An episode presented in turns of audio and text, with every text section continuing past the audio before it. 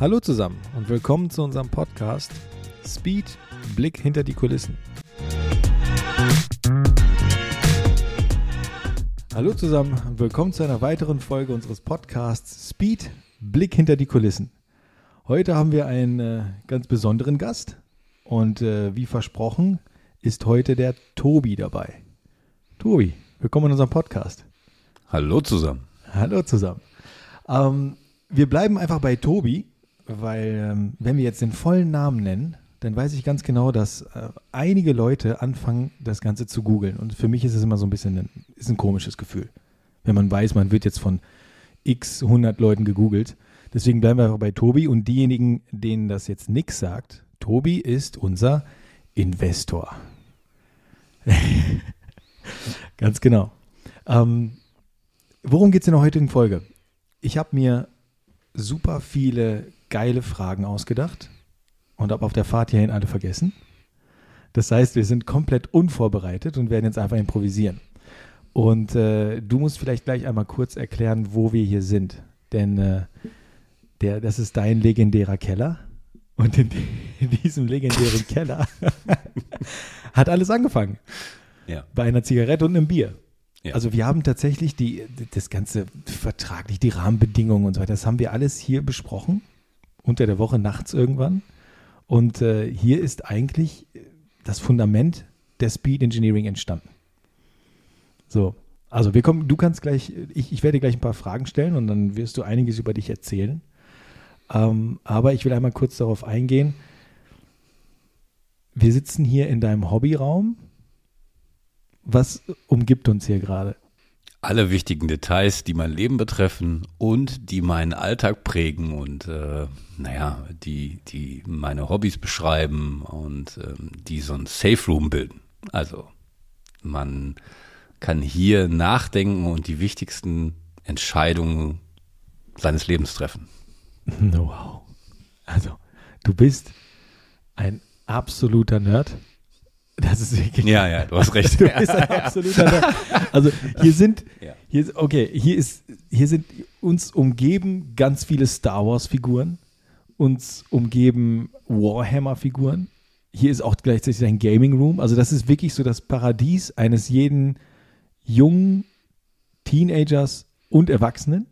Das ist, das ist wirklich abgefahren. Und warum ich das jetzt gerade hier unterstreiche, weil ich will, ähm, also ich denke, dass du als Charakter sehr interessant bist für die Leute, weil du immer irgendwie im Hintergrund dabei warst. Du wurdest von mir irgendwie immer nur erwähnt. Und ähm, ich will, dass die Leute verstehen, was für ein Typ da wirklich hintersteckt. Weil wenn man von Investor spricht, dann hat man irgendwie einen, ich sag mal, einen eiskalten Geschäftsmann vor Augen, ein Typ im Anzug, der sagt, ich investiere X, will ein Point of Return, will Y raushaben. Und wir sitzen hier in einem Hobbyraum voller Figuren, voller, voller Dinge aus deinem Leben, aus deinem Alltag, aus deinen, deinen Träumen, wie du es gerade beschrieben hast. Dazu muss man sagen, also hier passt gar nichts zusammen, weil einen Nerd wiederum stellt man sich auch wieder völlig anders vor als das, was du bist. Ähm, also ich sitze hier vor einem großen, durchtrainierten, voll tätowierten Typen. Also ihr merkt schon, da passt grundsätzlich eigentlich gar nichts. Investor, äh, Nerd und, und ein völlig anderes Erscheinungsbild. Okay, das zu den Rahmenbedingungen, dass man, dass man sich ein bisschen vorstellen kann, wie das Ganze hier aussieht. Ähm, Kern dieser Folge wird, denke ich, sein, dass wir deine Geschichte ein wenig erzählen und vielleicht auch, also für mich interessant, den Vergleich zu unserer Gründungsgeschichte. Weil ähm, viele werden sich fragen, wie kommt man zu dem Punkt, überhaupt Investor zu sein? Das ist ja, ist ja super interessant, ja, weil alle werden sich denken, okay, es geht hier um ein Startup-Unternehmen, was unterstützt wird, aber wie, ich meine, der Typ, der das unterstützt, der ist ja diesen Weg irgendwie schon gegangen. Also was hast du eigentlich für ein Unternehmen oder was ist, womit hast du dein Kerngeschäft überhaupt gestartet?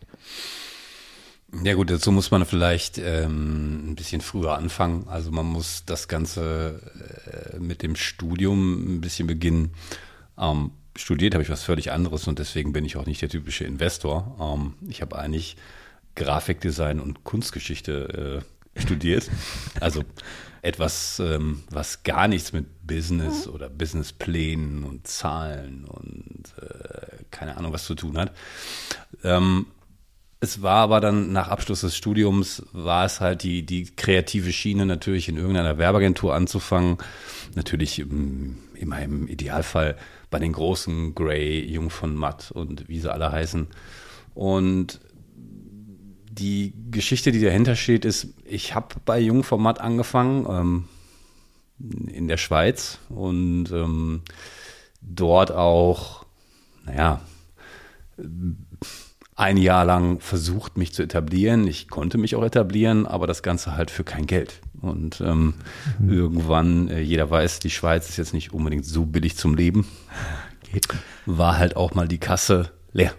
Ne? Und mhm. wenn man dann mh, mm, ständig seine Geld um Eltern, äh, um Geld äh, anpumpen muss, dann hat man ein Problem irgendwann. Und ein ziemlich großes. Mhm. Und weil mir die Branche dann irgendwann so wenig gefallen hat, weil man so ausgebeutet wurde und halt keine Chance hatte, auch sich irgendwie zu zeigen, ähm, bin ich dann zurückgekommen. Und irgendwann hm, sagten dann meine Eltern, die damals einen Drei-Mann-Betrieb führten, der in der Kommunikationsbranche lag, ähm, dann kannst du ja bei uns mitmachen. und ähm, ja, nicht, weil mir nichts anderes übrig blieb, aber ich habe dann gesagt, okay, Familienbetrieb, ich, ach du meine Herren, also ich habe mit meinen Eltern nicht so viel also am Hut jetzt, aber es sind nette Leute und nette Menschen und äh, ich kann mit denen auch sehr viel anfangen, aber mit denen zusammenarbeiten, das war, oh ja, geht, geht so gar nicht. Ne? Und, ähm, aber ich bin das Wagnis eingegangen, weil es war auch äh, eine Zeit, wo die Breitbandkommunikation gerade so im Auftrieb war. Das war 2001. Ähm, und habe dann entschieden, okay, naja, dann machen wir das mal, weil ich habe ne, Abitur gemacht und ich habe studiert und ich bin ja der große Hero und jetzt kann ich alles und habe bei Jungformat versagt und jetzt fängt mich äh, mein elterlicher Betrieb auf, Dankeschön und mhm. ähm, hm, bis halt mein Papa vor mich getreten ist und gesagt hat, ja, du weißt ja, ne? Also, wir haben mal so ein kleines Lager im Keller. Mach mal. äh, und ich sag, wie, mach mal. Was? Lager im Keller. Ja, sagt er, wir sind drei Mann. Lager im Keller. War nicht viel zu sortieren, war nicht viel zu pflegen. Ja. Was soll ich da machen? Ja gut, kriegst ja nicht. Also, mach doch erstmal, ne? Also, mach fertig. Du kannst von mir aus hier wohnen, aber das war's dann auch, ne? Weil du Versager hast bisher gar nichts gemacht geschluckt und boah, ist eine Challenge. Sehr gut. das war, war, war sehr, sehr schwierig und ähm, aber zu dem Zeitpunkt habe ich mir gedacht, okay, warum eine Challenge ausweichen? Ne? Mhm. Überhaupt, warum, warum, warum sollte man jetzt dazu Nein sagen? Ne? Auch wenn es, wenn es ähm, vielleicht nicht attraktiv klingt. Ja, und äh, ich habe das Lager gemacht und ähm, das Lager in, hat gut, in eurem Keller. In unserem Keller. Ja. Und es hat wunderbar funktioniert, das Lager. Ich konnte die, das hört sich jetzt bescheuert an, aber ich konnte das äh, Einkaufsvolumen senken ja. und konnte ähm, die Ausgaben dadurch senken und äh, konnte äh, in monatlichen beim von Mamas gekochtem Essen Meetings. Ähm, ich konnte Sachen präsentieren und präsentieren habe ich gelernt. Äh, es kam gut an. Ja. Und äh, irgendwann kam dann der nächste Schritt. Also schön, dass du das Lager gemacht hast, aber wir expandieren jetzt nach Baden-Württemberg mit äh, einer Person. Die bist du. Ähm, Glückwunsch. ähm, danke, dass du hier gewohnt hast, aber ich möchte jetzt, dass du in Baden-Württemberg äh, Breitbandkommunikationsanlagen installierst auf Coax-Basis. Wird jetzt keinem was sagen, aber ähm, möglichst viel Mbit für möglichst wenig Geld ja. ähm, für den Endkunden. Ich möchte, dass du das installierst und pro Tag mindestens sechs Stück. Und es ist technisch ziemlich aufwendig und handwerklich auch. Also du warst der klassische Techniker. Ja, genau. Okay. Ich war der klassische Techniker und das Einzige, was ich als Bonus bekommen habe, ich konnte mir mein Auto aussuchen. Ähm, sag ich, okay, ich konnte mir mein Auto aussuchen, aber leider nicht äh, die Marke und leider auch nicht, ähm, ob es ein Coupé oder sonst was ist, sondern ich konnte mir die Farbe von meinem VW Caddy aussuchen und ob ich eine Klimaanlage haben wollte oder nicht. Das war, das war die Wahl. Und ähm, ja, ich habe dann gewählt. Mausgrau war er. Wunderschöne Farbe. Ähm, ist heute zu vergleichen mit Porsche ähm, Kreide. Kreide. Ähm, war nur leider nicht so teuer, aber sah genauso aus. Und bin dann nach Baden-Württemberg gefahren. Und in Baden-Württemberg musste ich dann äh, viereinhalb Jahre Endkunden und Businesskunden und ähm, ja, technische Verantwortliche von mir überzeugen, dass ich diesen Job machen kann. Mhm. Jetzt stellt euch vor, das Grafikdesign und Kunstgeschichte studiert, hast handwerklich zwar etwas drauf, aber willst es eigentlich gar nicht machen. Mhm. Kommst dann ins Lager und sollst dann ähm, elektrotechnische Arbeiten oder kommunikationsdatentechnische Arbeiten beim Kunden, beim Endkunden installieren. Mhm. Mit einem Auftreten, was auch noch ähm, ja, konform sein soll zu Konzerngegebenheiten. Also damals war es noch nicht ein Konzern, aber die Kabelbahn Württemberg war halt schon was Größeres, für das ich persönlich jemals gearbeitet habe, außer mhm. halt jetzt dafür Jung von Matt. Ähm, die, das war das erste Mal, dass ich Compliance gehört habe. Ne? Also die, die Compliance hat gesagt, du musst dies und dies darstellen, du musst dies und dies sagen, du musst das und das Wording benutzen, du musst so und so handeln. Trage bitte keine Tarnhose während der Arbeit. Das, das, das ist Sache, da, das hast du jetzt gesagt und ist, äh, ich habe Tarnhosen während der Arbeit getragen. ich habe nicht der Compliance entsprochen. Ähm, also, das, kurz, kurz zusammengefasst, ich habe diese, dieses, äh, diese Challenge angenommen und ich habe diese Challenge auch gemeistert. Mhm. Und irgendwann kam ich nach Hause am Wochenende. Ähm, damals hatte ich noch eine Freundin in, in äh, München. Also ich bin dann relativ viel gependelt. Also eigentlich nur gependelt. Und wenn ich dann, wo ich dann mal zu Hause war, haben meine Eltern mich zur Seite genommen und gesagt, weil sie auch schon entsprechendes Alter hatten, ähm, du, wir wollen aufhören. Wir haben jetzt gesehen, du hast dich äh, in Teilbereichen etabliert, du hast es, mhm. du hast es gemeistert. Wir vertrauen dir in der äh, Hinsicht. Wie alt warst du da? Etwa? 23. Ach. Ja. Okay. 23. Nee, gar nicht wahr. Stimmt gar nicht. 25. 25 okay. war ich. 25. Okay. Ähm, weil dazwischen war noch Bundeswehr und so ein Zeug. Mhm. Das war damals noch so. Da musste man noch. Da musste man das noch Da machen, musste ja. man noch was Zum machen. Glück. Ja, das war ganz gut. Mhm. Ähm, ja, auf jeden Fall ähm, haben sie dann irgendwann die Frage gestellt, möchtest du das weitermachen oder nicht? Mhm. Da war der eine Angestellte, der damals da war, also also man muss ja jetzt sagen, meine Mutter war eine Angestellte, mein, mein Papa hat sich als Angestellter gezählt und ich plus noch eine weitere Person. Ja. Der war aber dann nicht mehr da. Also wieder dran. Naja, nee, sie wollten ja aufhören. Ach so, also wieder ich eins. war dann alleine. Und ich weiß nicht, was mich geritten hat, ob ich vorher Bier getrunken habe oder keine Ahnung, aber ich habe dann gesagt, äh, ja, möchte ich machen. Ja, und dann haben sie ein Konto erstellt, völlig ohne Geld drauf. Mhm. Ähm, sie haben für mich die GmbH gegründet. Ne, damals, ja. äh, das war schon sehr nett. Ja. Wie ich heute oder wie ich später erfahren musste, war das schon sehr nett, weil das Invest dann da schon getätigt war. Ähm, dann haben sie gesagt, dann leg los. Und dann hast du die Bombe gezündet. Äh, ich habe versucht, die Bombe zu zünden, ja, aber ähm, wenn du, also du stehst vor einem, vor einer Aufgabe und weißt nicht, was du zu tun hast. Mhm. Schlechter kannst du nicht dastehen. Und äh, genau so habe ich auch agiert. Also ich war damals noch nicht reif genug zu sagen, ähm, okay, die Chance hast du jetzt genutzt, du warst äh, im Lager, in einem Lager, in Anführungszeichen, ja. du warst Außendiensttechniker und ähm, du musst jetzt einen gewissen Plan verfolgen, um erstmal einen Contract, also einen, äh, einen Vertrag ranzuholen, der das Ganze mit Leben füllen kann. Ja. Du hast zwar die Gesprächspartner, also ich habe die Gesprächspartner von meinen Eltern bekommen, mit denen ich das regeln könnte, weil da waren die Konzerne noch nicht so groß, dass es explizit alles über einen Einkauf geregelt wurde, sondern Da waren das noch persönliche Beziehungen mhm. in diesen Jahren. Ähm, aber da habe ich nicht darüber nachgedacht, wie ich das jetzt starte und habe mir erstmal 14 Tage, drei Wochen, vier Wochen Zeit gelassen und habe diese ähm, Einlage, die meine Eltern für die GmbH-Gründung quasi dann auch auf das Konto gezahlt haben, also haben einen doppelten Invest getätigt, habe die erstmal auf mich wirken lassen und es war für mich damals extrem viel Geld. Ja. Worüber sprechen wir da? Waren das auch 12.500? Genau, 12.500. Ja. Und äh, naja, das ist halt viel Geld, wenn man vorher keins hatte. Also gar nichts.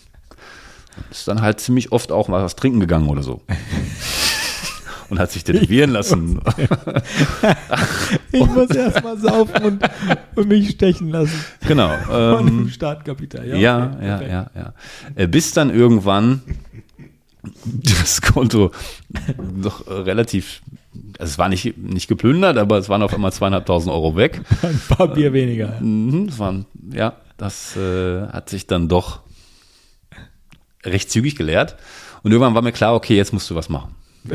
so, und ähm, weil das Vertrauen, was meine Eltern mir entgegengebracht haben, indem sie das getätigt haben, haben alles überschrieben, haben gedacht, gemacht, getan, haben ein Leben lang gearbeitet und haben so ad hoc, ohne irgendwas, einfach gesagt, jetzt mach das bitte. Oder möchtest du es machen? Und ich habe gesagt, ja gesagt, ich Idiot. Ja. Ähm, damals habe ich gedacht, du Idiot. Jetzt ja. habe ich mir gesagt, okay, beste Entscheidung meines Lebens. Mhm. Mm, jetzt musst du was tun. Okay, und dann bin ich dazu übergegangen, okay, ich installiere Breitbandanlagen oder ich habe bisher Breitbandanlagen installiert. Mhm. Und dann lernen was davon. Und habe so gefühlt das ganze Internet auswendig gelernt. Also, also ich habe nur vor diesem Rechner gesessen und habe die ganze Zeit nur irgendwelche ähm, ähm von, von BWL-Studenten äh, irgendwelche Nachträge gelesen, äh, Umwandlungen gelesen und gemacht, was macht man denn bei einer Gründung? Weil damals hieß das noch nicht Startup, ne? damals hieß es einfach nur neu gegründetes Unternehmen. Gegründet. Ja. Genau, gegründet und was, was tust du jetzt? Ne? Also BWL-Crashkurs, hast genau, du selber verpasst. BWL-Crashkurs, ja. Der war äh, alkoholhaltig und aber doch äh, recht intensiv, weil sobald die Kohle knapp wird, handelt man schneller. Ja, klar. Extrem viel schneller. Kenn ich. Und ähm, das hat ganz gut funktioniert, weil ähm, einen Monat nach den ersten, nee, gar nicht wahr, zwei Monate danach, weil den ersten Monat habe ich versoffen. ähm, zwei, den zweiten Monat danach ähm, hatte man da schon zwei Angestellte und mhm. weil man hatte dann inzwischen durch sich auf einer persönlichen Ebene mit den Auftraggebern getroffen auch mal. Mhm. Ja, auch mit einer Flecktarnhose. Und ähm, damals war bei Handwerk noch Handwerk. Ja. Da konntest du das machen. Heute kannst du es nicht mehr, aber damals konntest du das machen. Und ähm, hast Versprechen gegeben. Ohne Vertragsbasis. Und damals und hat das Wort noch gezählt. Damals hat das Wort gezählt. Und ein Handschlag. Und die haben dann warum auch immer. Ich meine, du weißt es heute, warum sie es gemacht haben, aber mhm. die haben mir vertraut. Mhm. Genauso wie meine Eltern mir vertraut haben. Und dann ging das Ding seinen Lauf. Und ähm, das wuchs ganz gut. Weil man durch kurze Prozesse, effektive Schulungsformen, jetzt, jetzt kommt man schon wieder in dieses BWL-Gelaber, aber ja. ähm, weil man halt, das Handwerk war damals noch nicht bereit für großvolumige Aufträge. Ja. Und da konnte man sehr schnell seinen, ja, seinen Standpunkt klar darstellen, konnte die anderen aus dem Weg räumen. Ja. Hört sich blöd an, aber. Ja, das ist, das ist, wie es ist. Ne, ähm, Termin, das war nicht schwer, ne? das waren Termine einhalten, effizient arbeiten ähm, und die größtmögliche Kapazität bereitstellen, die aber möglichst viel schafft in kurzer Zeit. Mhm. So. Und äh, ja, dann ging das Ganze seinen. Wo, wo steht ihr heute? Aber nur ganz grob ein paar Zahlen. Mitarbeiter, Unternehmensgröße, einfach ganz grob, dass man eine Relation hat. Weil wenn wir jetzt vom Wachstum sprechen, wissen die Leute nicht, was heißt das? Ja. Haben die immer noch drei Leute? Nein, nein, nein, nein. Also wir stehen heute bei 338 Angestellten, yeah. ähm, sind mit ähm,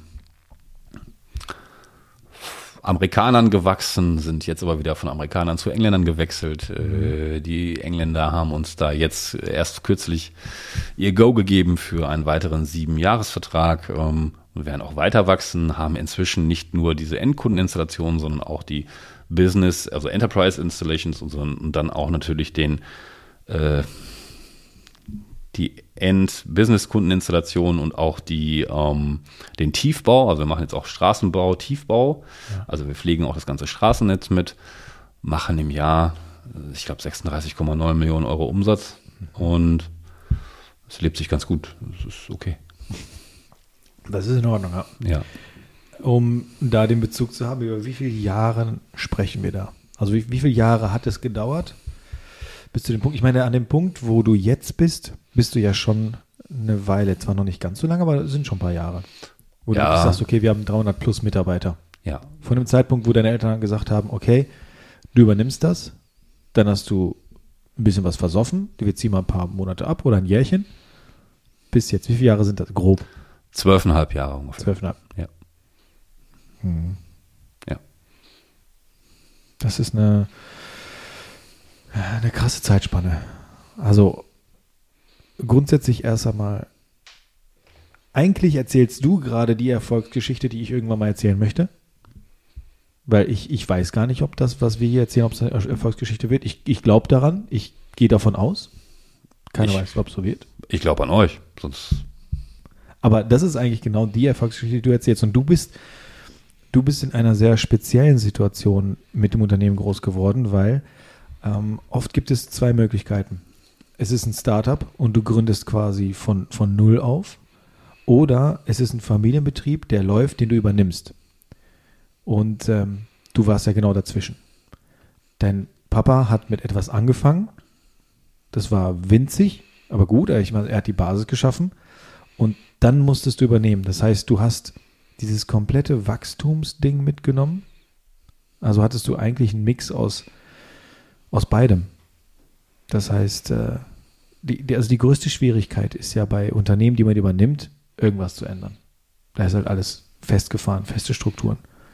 Und ähm, daher denke ich, ist deine Erfolgsgeschichte noch schwieriger, als wenn du ein bestehendes Unternehmen unter, übernimmst. Mhm. Oder aber auch mit einem, mit einem komplett neuen Startup anfängst. Mhm. Weil du hattest A, deine Eltern im Rücken, aber es war trotzdem keine Basis, wo du sagst, okay, hiermit, es wird jetzt schon reichlich Geld verdient, ich mache jetzt einfach nur weiter. Das hattest du ja nie. Nee. Also, ich weiß, was du meinst und auch worauf du hinaus willst. Das ist, ähm, ja, man, das schätze ich ja auch an, jetzt an, an äh, deiner Person, Dennis Person. Also ihr macht ja eure eigenen Pläne. Deswegen darf man euch auch nirgendwo behindern. Also es, es ist so, dass man zwar mit Rat und Tat zur Seite stehen muss, durch welche Tiefe man selbst gegangen ist. Mhm. Ich sage jetzt nur halt ne, Steuerberatung und äh, wie, wie verdient man in Deutschland überhaupt Geld und äh, das ist halt nicht nicht nicht leicht. Aber ihr müsst schon, weil im Gegensatz zu mir seid ihr Fachmänner. Ihr kommt aus Konzernen und ihr habt das studiert und ihr wisst, worum es geht und ihr könnt gewisse Dinge halt viel besser lenken als meine Person damals. Ne? Also und ähm, dazu kommt noch die menschliche Komponente. Die, die, die ist halt immer meine, für mich persönlich der größte Faktor. Mhm. Und ähm, das, was ich jetzt hier geschaffen habe, ist eine Sache, aber das waren auch noch andere Zeiten. Heute sind andere Zeiten. Das ist wesentlich schwieriger geworden, finde ich. Und ähm, des, deswegen, wenn du, wenn jetzt darauf pochst, wie, wie muss man ein Unternehmen strukturieren, damit es erfolgreich ist, das macht dir schon genau richtig. Das ist jetzt nicht irgendwie verkehrt oder falsch oder, ja. oder ja. ja, also du, du erwähntest gerade Fachmänner. Wir sind Fachmänner im Bereich des, des Ingenieurwesens. Das sind wir. Aber diese harte Schule. Also wie zieht man wirklich ein Unternehmen auf? Das sind halt Punkte, die hast du, die, das geht nur Learning by Doing. Und das ja. hast du ja komplett verinnerlicht. Ja. Das ist eben dieser, neben Ingenieur sein, muss ich halt einen BWL-Crashkurs machen, in dem ich wirklich selber anfange zu investieren, zu machen, zu tun. Ja. Und, und das ist, glaube ich, auch das, warum halt viele Unternehmen auch scheitern. Mm. Auch als Fachmann. Ja, es kommt auf die menschliche Komponente an, immer noch. Ne? Also es ja. ist, ähm, man darf erstens nie sich selbst überschätzen. Mhm. Das ist ähm, egal, wie viel man gelernt hat, man lernt immer dazu. Ja. Dann ähm, ist, es, ist es auch immer eine Komponente, warum macht man welche Dinger mit welcher Intensität? Weil man muss auch dahinter stehen und wenn der Tag 24 Stunden hat, den man arbeiten muss, muss man 24 Stunden arbeiten. Das ist, es ist halt einfach, man muss Dinge auch einfach mal tun. So und ähm, das ist, glaube ich, auch so eine große Hemmschwelle, die heutzutage mal vorherrscht, wenn man Dinge nicht einfach tut oder einfach mal macht und erfährt und dass man auch auf, auf die, auf die, Entschuldigung jetzt aber auf die Schnauze fallen kann, ja. ähm, wird man nicht lernen, wie man es anders macht. So. Und ähm, das ist, das sind ja auch Dinge, die, die, man kann nie versagen, man kann immer nur lernen. Ja. Und das, und das hat mich auch in der Vergangenheit immer wieder vorangetrieben. Natürlich, natürlich haben mich die ersten Steuerberaterrechnungen und die ersten äh, monatlichen äh, Umsatzsteuerberechnungen haben nämlich nach unten gerissen. Ich konnte nicht mehr, ich wusste nicht mehr ein und aus, weil ich habe darüber vorher nicht nachgedacht. natürlich hat es mir jeder gesagt, aber ich, es hat mich nicht interessiert, weil die Kohle war gerade da und die muss raus und ein bisschen investieren und warum, warum? Ja, das ist, das ist schön, dass du das ja. sagst. Das ist, also, das ist wirklich, weil, also, wir, wir haben ja tatsächlich, es ist auch immer so ein bisschen so ein Zeitding. Wir haben auch mittlerweile gar nicht mehr so häufig die Zeit, viel miteinander zu sprechen wie es vor der Gründung war. Nee. Und das ist halt schön, dass du das sagst, weil man fühlt sich teilweise mit manchen Situationen, ähm, also man denkt, man ist der einzige Mensch auf dieser Welt, der, der, das durchlebt. Das kann ja gar nicht sein. Wie kann es sein, dass du dir den Arsch aufreißt, ähm, Geld verdienst und auf einmal alles abdrücken musst und du weißt gar nicht warum?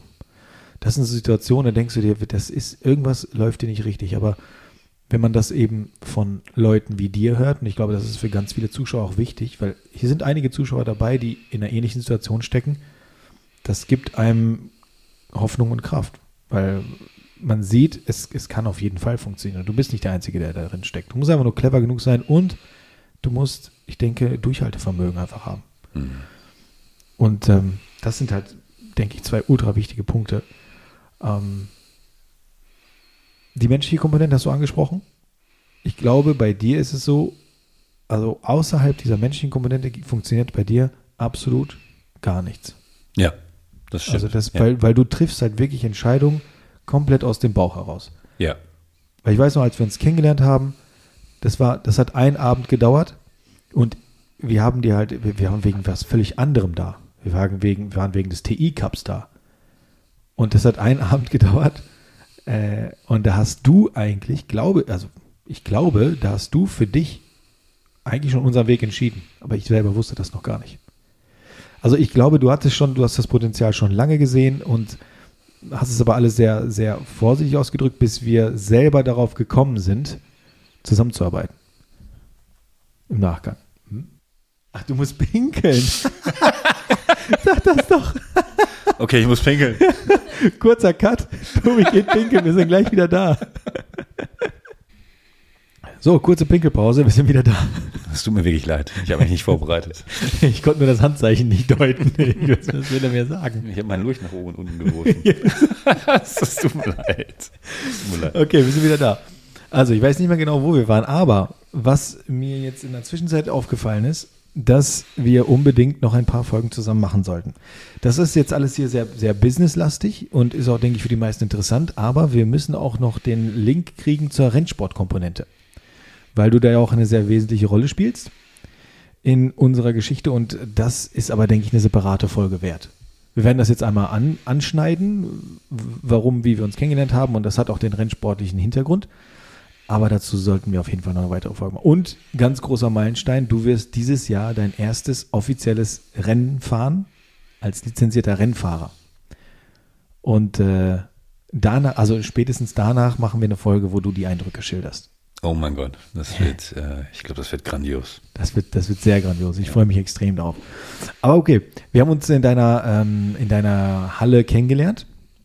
Äh, aus einem ganz anderen Grund. Und zwar wolltest du auch Rennen fahren und wir waren schon quasi dabei mit dem 318 Ti Cup, wollten ein paar Erfahrungen austauschen. Und äh, das ist ausgeartet in einem Unternehmen, das wir gegründet haben. ja, ja, gut, du, du warst ja damals, also ich, ähm, ich bin nicht so der Social Media äh, Verfechter, also so gar nicht, aber äh, YouTube benutze ich dann doch und ähm, Sockys Race Corner war halt schon immer ja, also seitdem du existent warst, ähm, habe ich deine Videos gern geschaut. Oh, und ich weiß, das hörst du nicht gerne, aber die waren echt gut, das war auch witzig und ähm, okay, du als Entertainer warst. Ja, okay, aber, aber ähm, halt die Informat der, der Informationsgehalt war extrem hoch für ähm, das, was wir machen wollten als äh, angehendes Rennteam. Mhm. Und die Informationen waren Gold wert. Und ja, irgendwann weißt du ja, wie ich auf dich zugekommen bin. Und dann wollten wir uns mal treffen und darüber schnacken und äh, auch die ein oder andere Informationen austeilen. Wobei natürlich schon ein gewisser Hintergedanke natürlich woanders da war. Also es ist, äh, es ist ja nicht so, dass du das nicht vor oft genug kundgetan hast, nicht unbedingt für einen Konzern arbeiten zu wollen. Auch in, auf YouTube. Ja, ja, das ist richtig. Das ist richtig, genau. Ähm, es ging dann auch relativ, also das, das ging super schnell. Also wir haben uns kennengelernt und ich glaube, wenige Monate später habe ich meinen Job gekündigt. Und ähm, es ist auch so, also du, ähm, auch du willst das, willst das jetzt wahrscheinlich nicht hören, aber die Rolle, die deine Eltern übernommen haben damals, die spielst du jetzt für Dennis und mich. Weil es ist einfach, es ist einfach ein Backup, es ist ein Fallschirm. Also es ist nicht so, dass wir uns zurücklehnen und sagen, wir können machen, was wir wollen, weil wir im Hintergrund einen Investor und wenn es schief geht, dann holt er uns da raus. So, so ist es nicht, gerade weil daraus ja auch eine ultra enge Freundschaft entstanden ist, will man da jetzt auf jeden Fall nicht versagen, nicht enttäuschen und auch nicht jemanden auf der Tasche hängen. Das auf gar keinen Fall, deswegen geben wir auch so viel Gas. Aber es ist einfach Fakt, dass wir führen unser Unternehmen, wie wir es führen, aber wenn es zu kritischen Entscheidungen kommt, dann kriegst du von mir immer einen Anruf. Und vor jeder, vor jedem größeren Invest, vor jeder Entscheidung, vor der wir stehen oder, oder vor Dingen, die wir nicht verstehen, kriegst du einfach von uns immer einen Anruf. Und das ist halt mehr wert als äh, jede Kohle, die man in irgendeiner Form kriegt. Wenn ich das ähm, ein bisschen ausschmücken darf, ist es so, dass die, ähm, dass das wieder was mit der menschlichen Komponente zu tun hat, die ähm, Dennis, du, Matthias, Mareike, André und Co. natürlich teilen. Ähm, man kann zu 100% Vertrauen aufbauen. Und ähm, das ist die Komponente, die man nun mal nicht kaufen kann. Ne? Also wenn ich jetzt, wenn es wäre nie zu dieser Situation gekommen, dass ich sage, komm, wir gründen eine Firma und äh, die heißt so und so, wir machen so und so, wir machen dies und wir machen jenes.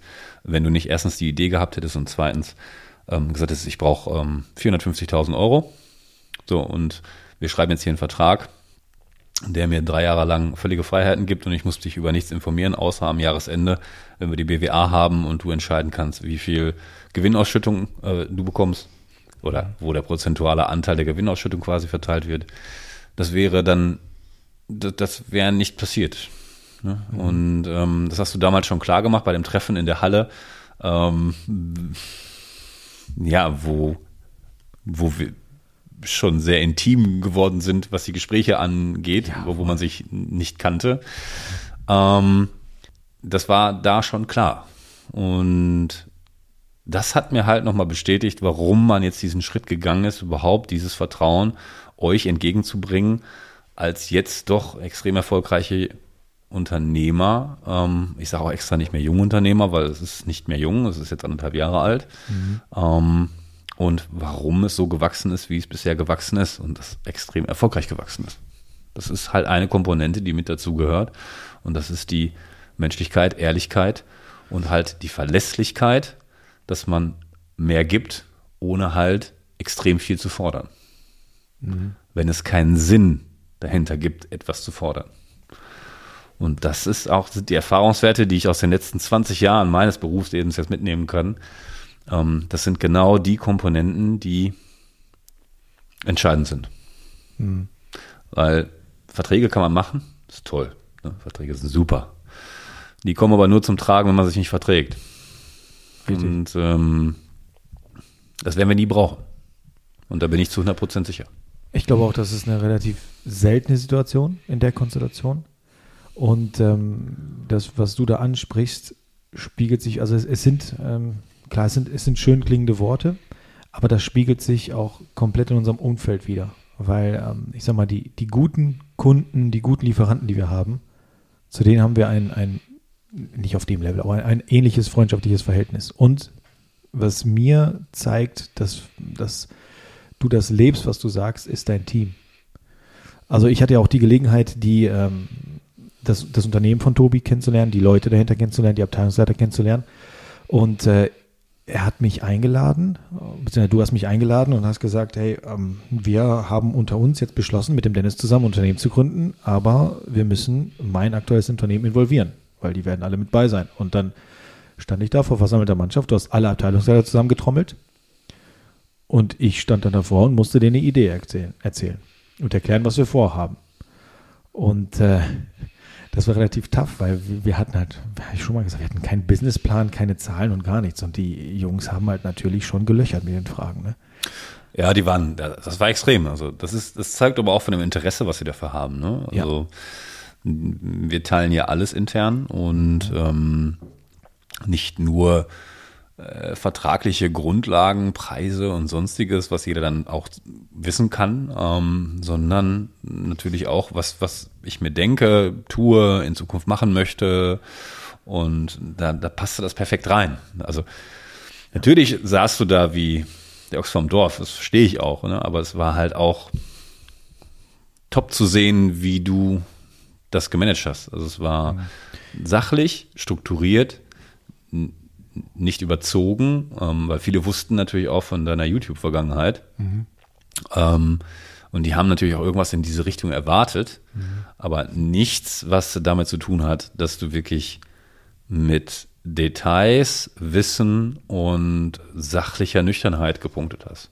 Das war schon extrem, das war schon extrem gut. Ja, und ich, ich war erstaunt vor der Herangehensweise, also vor der Offenheit deinem Team gegenüber. Ähm, und das ist auch etwas, was wir direkt übernommen haben.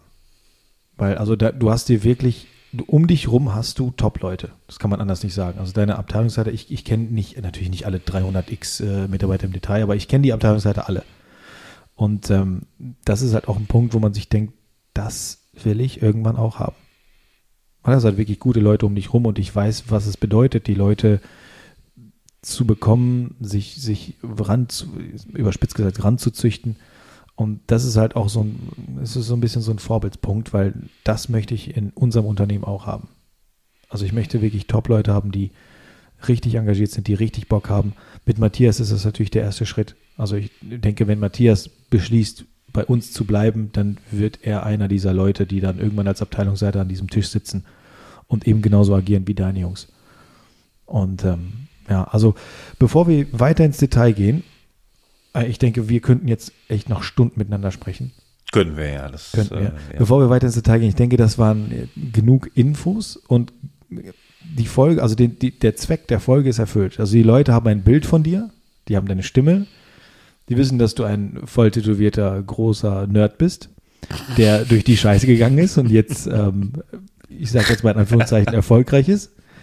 Und äh, ich würde gerne mit dir noch ein paar Folgen machen wo es dann gar nicht mal so ums Business geht, vielleicht um so Dinge wie ähm, während der Gründung. Also ich habe zum Beispiel das Gefühl, dass ich während, der, nicht während der Gründung, also als, als Jungunternehmer kommen viele Dinge zu kurz. Familie, Freunde und all solche Geschichten. Mich würde interessieren, und das würde mich wirklich interessieren, weil wir haben nie darüber gesprochen. War das bei dir genauso? Wie bist du durch diese Phase gegangen? Ähm, wann oder wie fühlt sich das an, wenn du wirklich das erste Mal das Gefühl hast, Erfolg zu haben. Weil ich habe es noch nicht. Ich habe es noch nicht. Also es mag sein, dass Zahlen dafür teilweise sprechen. Ähm, wann kommt das erste Gefühl, woran machst du fest, solche Dinge? Und natürlich Rennsport. Ich bin jederzeit dabei, wenn du möchtest. Ich rede sehr gerne über die ganzen Themen. Was man aber auch ansprechen sollte, ist natürlich sind Dinge wie äh, negative Entscheidungen. Ja, auf jeden Fall. Falsche Entscheidungen. Auf jeden ähm, Fall. Enttäuschungen. Ja weil die säumen natürlich auch äh, den Werdegang. Aber die bestärken dich nur, und ich weiß, dass du jetzt sagst, okay, ja, hast du ja auch gerade gesagt, ich fühle mich nicht erfolgreich. Aber wenn du einmal das Tal der Tränen durchschritten hast, wirst du ähm, umso stärker aus diesem herauswandern und dann wirst du auch sagen, okay, das ist Erfolg. Also ähm, Erfolg hat nichts mit Geld zu tun. Ich mhm. weiß, es ist immer sehr viel einfacher, mhm. halt ähm, das an Zahlen zu messen, aber den emotionalen Zustand und eine emotionale Unabhängigkeit über Entscheidungen zu stellen, ist eine ganz andere. Und darüber kann man sehr lange und sehr intensiv reden. Wie über Rennsport übrigens auch. Also es ist, äh, es ist eins meiner, oder es ist das größte Hobby, was ich habe und sehr gerne, weil. Ja. Okay, ähm, ich hoffe, ihr wisst ebenso zu schätzen wie ich, dass dieser Kerl hier seine Erfahrungen so im Detail teilt. Ich, also für mich ist es Gold wert. Ich denke für die meisten, die hier zuhören, auch, weil es einfach eine, eine Seltenheit ist und es ist einfach, dass jemand, der das alles durchlebt hat, so offen darüber spricht, finde ich, finde ich richtig, richtig geil. Was man im Internet sieht, sind halt oft, ich sag mal, irgendwelche Coaches. Das finde ich halt super, super schwierig. Irgendwelche Coaches, die irgendwelche Erfolgsgeheimnisse versprechen und dann musst du dann ein Abo abschließen und du musst halt überlegen, das, was du hier hörst, ist freiwillig und umsonst von jemandem, der es alles durchlebt hat. Also ich hoffe, du weißt das zu schätzen. Tobi, vielen Dank, dass du dabei warst und äh, wir hören uns beim nächsten Mal. Vielen Dank. Bis später. Ciao. Ciao.